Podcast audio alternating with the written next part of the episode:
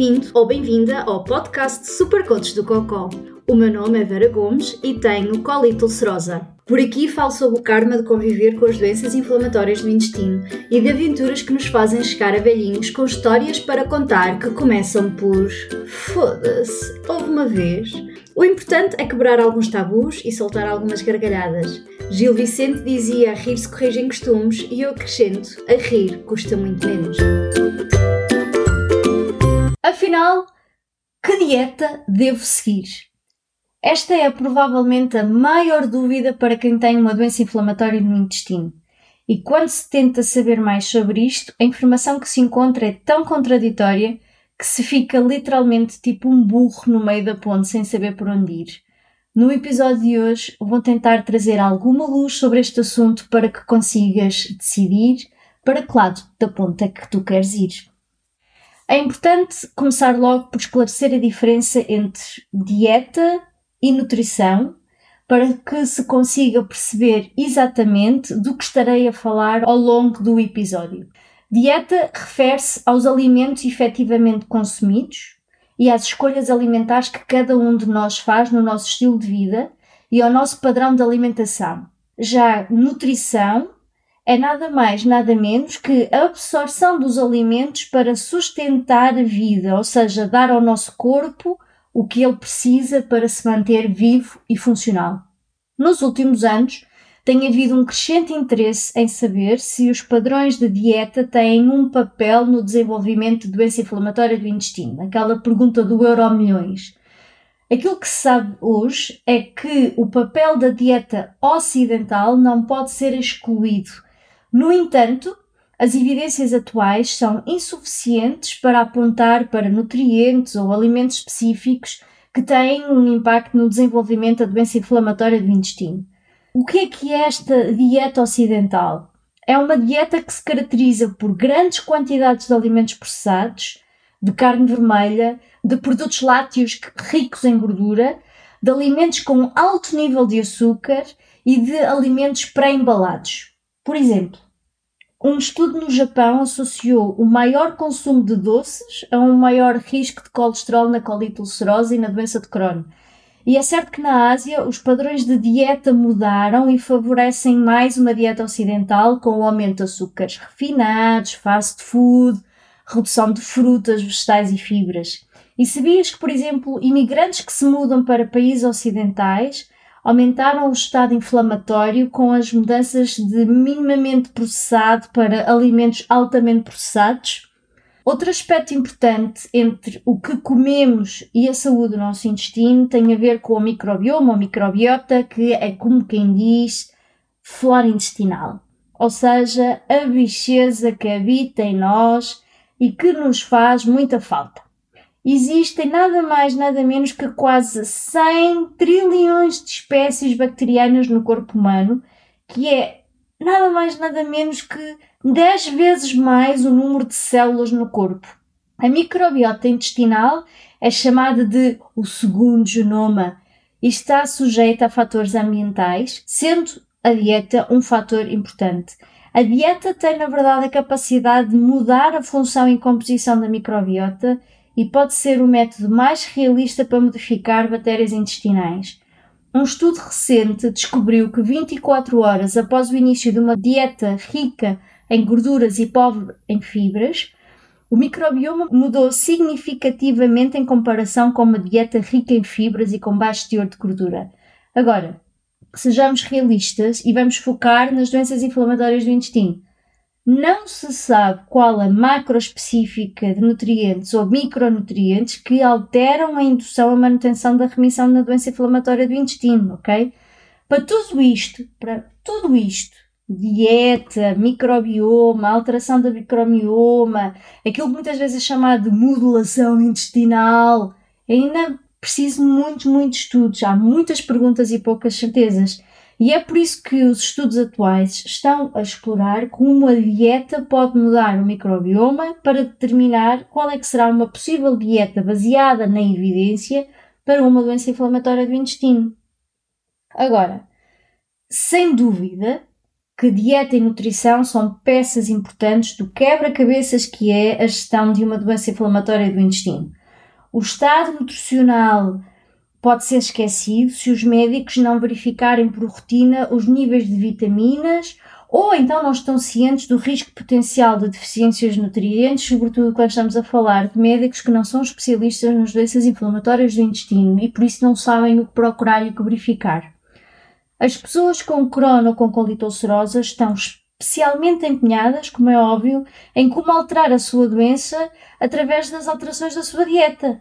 E todos já tivemos ou iremos ter fases que achamos que conseguimos controlar a nossa doença com a alimentação. O que hum, não é bem assim, não é? No entanto, a alimentação é uma das nossas maiores preocupações. Tanto que, por norma, uma das primeiras coisas que perguntamos aos médicos depois do diagnóstico é: Senhor doutor, tem que fazer alguma dieta? E por norma, hum, recebemos a resposta de: Podes comer de tudo. E o que é que tu fazes? Vais para a internet fazer pesquisas e acabas ainda com mais confusão e desinformação.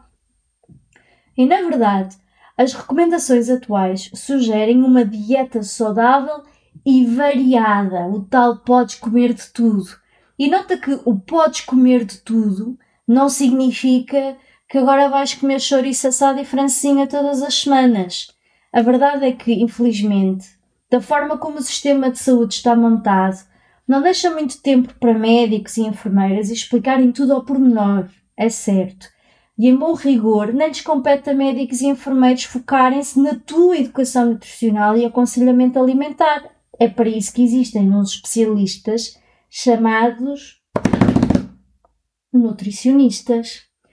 Consultar um nutricionista, daqueles devidamente credenciado e registado na Ordem dos Nutricionistas, garante uma abordagem personalizada em relação à localização e à extensão da doença, intolerâncias ou aversões alimentares que possas ter Todos temos alimentos que não nos fazem mal, mas que simplesmente não vamos à bola com eles, ok? É normal. Até 90% das pessoas com doença inflamatória do intestino acreditam que conselhos sobre a dieta e educação alimentar são uma parte integrante da gestão de uma doença inflamatória do intestino. No entanto, apenas 20% recebem informações adequadas sobre dieta, risco de deficiências ou escolhas alimentares ricas em nutrientes. Uma coisa é certa: a escolha alimentar e o estado nutricional têm um impacto profundo nas pessoas com doença inflamatória do intestino. O simples ato de comer pode agravar os sintomas e que se pode agravar em consequência de longas aversões e restrições alimentares as pessoas podem evitar alimentos por décadas, porque uma vez fê-las sangrar durante uma crise. Cerca de 40% das pessoas com doença inflamatória do intestino acreditam que certos alimentos afetam a sua condição e cerca de 50%, ou seja, metade, acredita que a doença inflamatória do intestino altera o seu prazer em comer. Reveste nisto? Certo. E claro, dietas de restrição, terão um grande impacto, por exemplo, no teu peso, no teu estado nutricional, sobretudo quando são mantidas durante longos períodos de tempo e sem o acompanhamento nutricionista. É certo e garantido que a determinada altura, até mesmo antes do teu diagnóstico, alguém que provavelmente percebe tanto nutrição como eu de pesca, te deu conselhos sobre o que deves ou não comer ou para apostares num determinado tipo de alimentos, ou para retirares um determinado grupo, e eu aqui aposto no glúten e nos produtos lácteos, porque são assim os mais populares maus da fita, ou até uma sugestão de um tipo de dieta específico, seja vegetariana, seja keto, paleo, ou comeres a fazer o pino, whatever. E tu, como queres ganhar um certo controle sobre o que te está a acontecer, até vais mudando isto ou aquilo que comes porque com tanta coisa que não consegues prever ou controlar ou ter a sensação de que és tu que estás no comando, é uma sensação extremamente fixe e importante. E eu compreendo isto. E se tens a crença que a dieta pode prevenir crises da doença ou que pode influenciar positivamente o teu sistema imunitário e desta forma consegues controlar a doença, Tu fazes qualquer dieta que te apareça pela frente e que se encaixe na tua crença. Perfeitamente natural e compreensível. Mas infelizmente, o teu corpo, a tua doença, a vida, o universo está a marimbar-se para as tuas crenças. E a verdade é que muitas dietas foram desenvolvidas de uma forma que não provaram até hoje fazer aquilo que alegam fazer. E muitas vezes são até parte de interpretações enviesadas de estudos científicos, como é o caso da dieta alcalina, por exemplo. Há sempre um autor, mais ou menos persuasivo, que começa a ter uma legião de fãs que promovem as suas teorias e começa a haver pessoas que gritam aos sete ventos a mim ajudou, a mim ajudou. E a ver a malta a cair que nem tortos em algo que lhes dá uma vã esperança que aquele é o caminho para a salvação. E aqui entre nós, o dinheiro que vais gastar neste tipo de dietas, cursos online que te dizem o que comer com base numa teoria vinda diretamente do Instituto Tirei do Cu, é muito melhor emprego numa consulta com um nutricionista que perceba de crono ou colite ulcerosa e que te possa acompanhar, educar e explicar o que e como deves fazer no teu dia a dia no que diz respeito à alimentação. Todos nós temos gostos e necessidades diferentes no que diz respeito à alimentação. Todos, com ou sem uma doença inflamatória do intestino, temos alimentos que não nos caem assim tão bem. Todos temos orçamentos diferentes e uma disponibilidade financeira diferente que tem, obviamente, impacto na nossa dieta. Caso contrário, estaríamos nós todos a comer lagosta o dia inteiro, não era? E há ainda fatores como a localização geográfica que também podem influenciar e muito a disponibilidade de certos tipos de alimentos. E repara, Todas estas circunstâncias e contexto têm um impacto em qualquer pessoa, incluindo, claro, quem tem uma doença inflamatória do intestino e que vai ainda acrescentar às intolerâncias que cada um pode ter, à necessidade temporária de restringir alguns alimentos e até suplementar outros. E a cereja no topo do bolo é aquele pormenor que duas pessoas podem ter reações completamente diferentes ao mesmo alimento. Ah, e já me esquecia de outro fator importante. A doença está ativa ou está em remissão?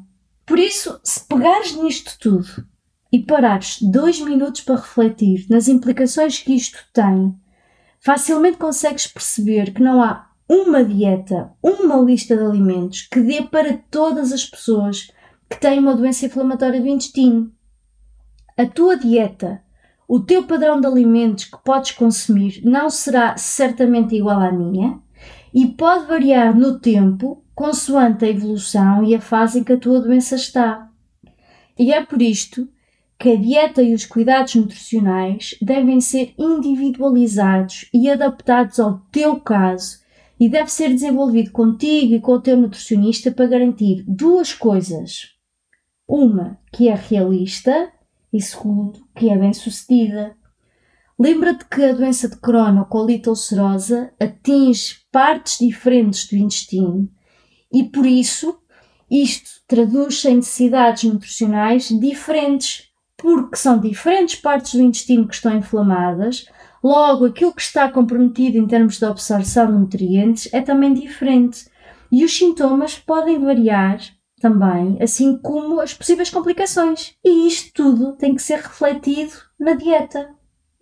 É claro que as recomendações nutricionais têm que ser equilibradas para evitar as deficiências de vitaminas, minerais, proteínas, etc. e individualizada às tuas preferências. Se não gostas de comer brócolos, não adianta de nada ter um plano de dieta que diz que tens de comer brócolos três vezes por semana. Porquê? Porque simplesmente não vais comer, certo? Se não gostas, não comes. Por isso, uma dieta que tenha atenção tudo isto, o que são as tuas necessidades, as tuas preferências, a disponibilidade de alimentos onde moras, a tua capacidade financeira, é a dieta certa para ti. E agora perguntas tu, então, mas não há assim orientações que eu, que eu deva seguir? Claro que sim. Existem orientações internacionais baseadas no consenso científico e em muitos, muitos estudos clínicos e que estão disponíveis para qualquer nutricionista aplicar consoante o caso em concreto. Mas honestamente, por tudo o que te expliquei neste episódio, Perde o amor a 20, 30 ou 40 euros e fala com o nutricionista para que a tua dieta seja a melhor para o teu caso. Porque não basta ler as orientações, é preciso saber interpretá-las e aplicá-las a cada caso individual. E uma dica final para terminar este episódio. Se não sabes onde encontrar a nutricionista especialista em doenças inflamatórias do intestino, o meu conselho é que vejas o site da Associação Crónico de Portugal e vejas lá os nutricionistas com quem a associação tem protocolo, porque são nutricionistas que percebem da poda. E, sobretudo, recupera o prazer em comer. Foda-se, uma vez! Ano novo e a família belga junta-se para os votos de um bom ano. É uma espécie de tradição belga por estas bandas. E a sogrinha, que para melhorar os seus inexistentes dotes de culinária, andou a fazer um curso de cozinha e por isso resolveu preparar um jantar especial. Tanto ela como o marido desdobraram-se em esforços para garantir que não havia absolutamente nada com pimenta na lista de ingredientes do jantar. E eu, eternamente grata, sentei-me à mesa expectante, não é? Daquele repasto que iria vir. E começou logo bem. Começou com sopa. Sopa! Aquele prato que eu não consigo de todo tolerar. Mas depois do esforço da pimenta, confesso que não tive coragem de dizer que não e, portanto, comi a sopa. E, e devo dizer que estava mesmo boa. Contudo, o meu estômago e o meu intestino estavam em total desacordo com o meu palato. E quando chegamos ao fim do prato principal, o meu estômago já estava tão dilatado que eu tive que abrir as calças. No fim da sobremesa, já me custava respirar com o diafragma tão comprimido por um estômago e intestino a dilatar que já nem me atrevia a mexer, quanto mais sair da mesa. Mas toda a gente saiu da mesa para a sala e eu ali, não mexia, sentadinha, quietinha. O mais que tudo já me mandava mensagens. Mas porquê que não vais para aqui? Por que é que estás ainda sentada à mesa? E eu lá tive que explicar, muito delicadamente. Estou de calças abertas e com um inchaço abdominal tão grande que não consigo mexer sob pena de todo o almoço começar a sair por todos os orifícios do meu corpo.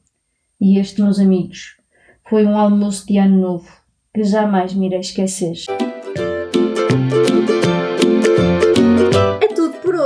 Se gostaste do que ouviste ou achaste interessante, se esboçaste um sorriso ou soltaste uma gargalhada, então está na hora de seguir os desígnios do Buda e faz uma review. Até para a semana e que Buda do Cocó esteja contigo!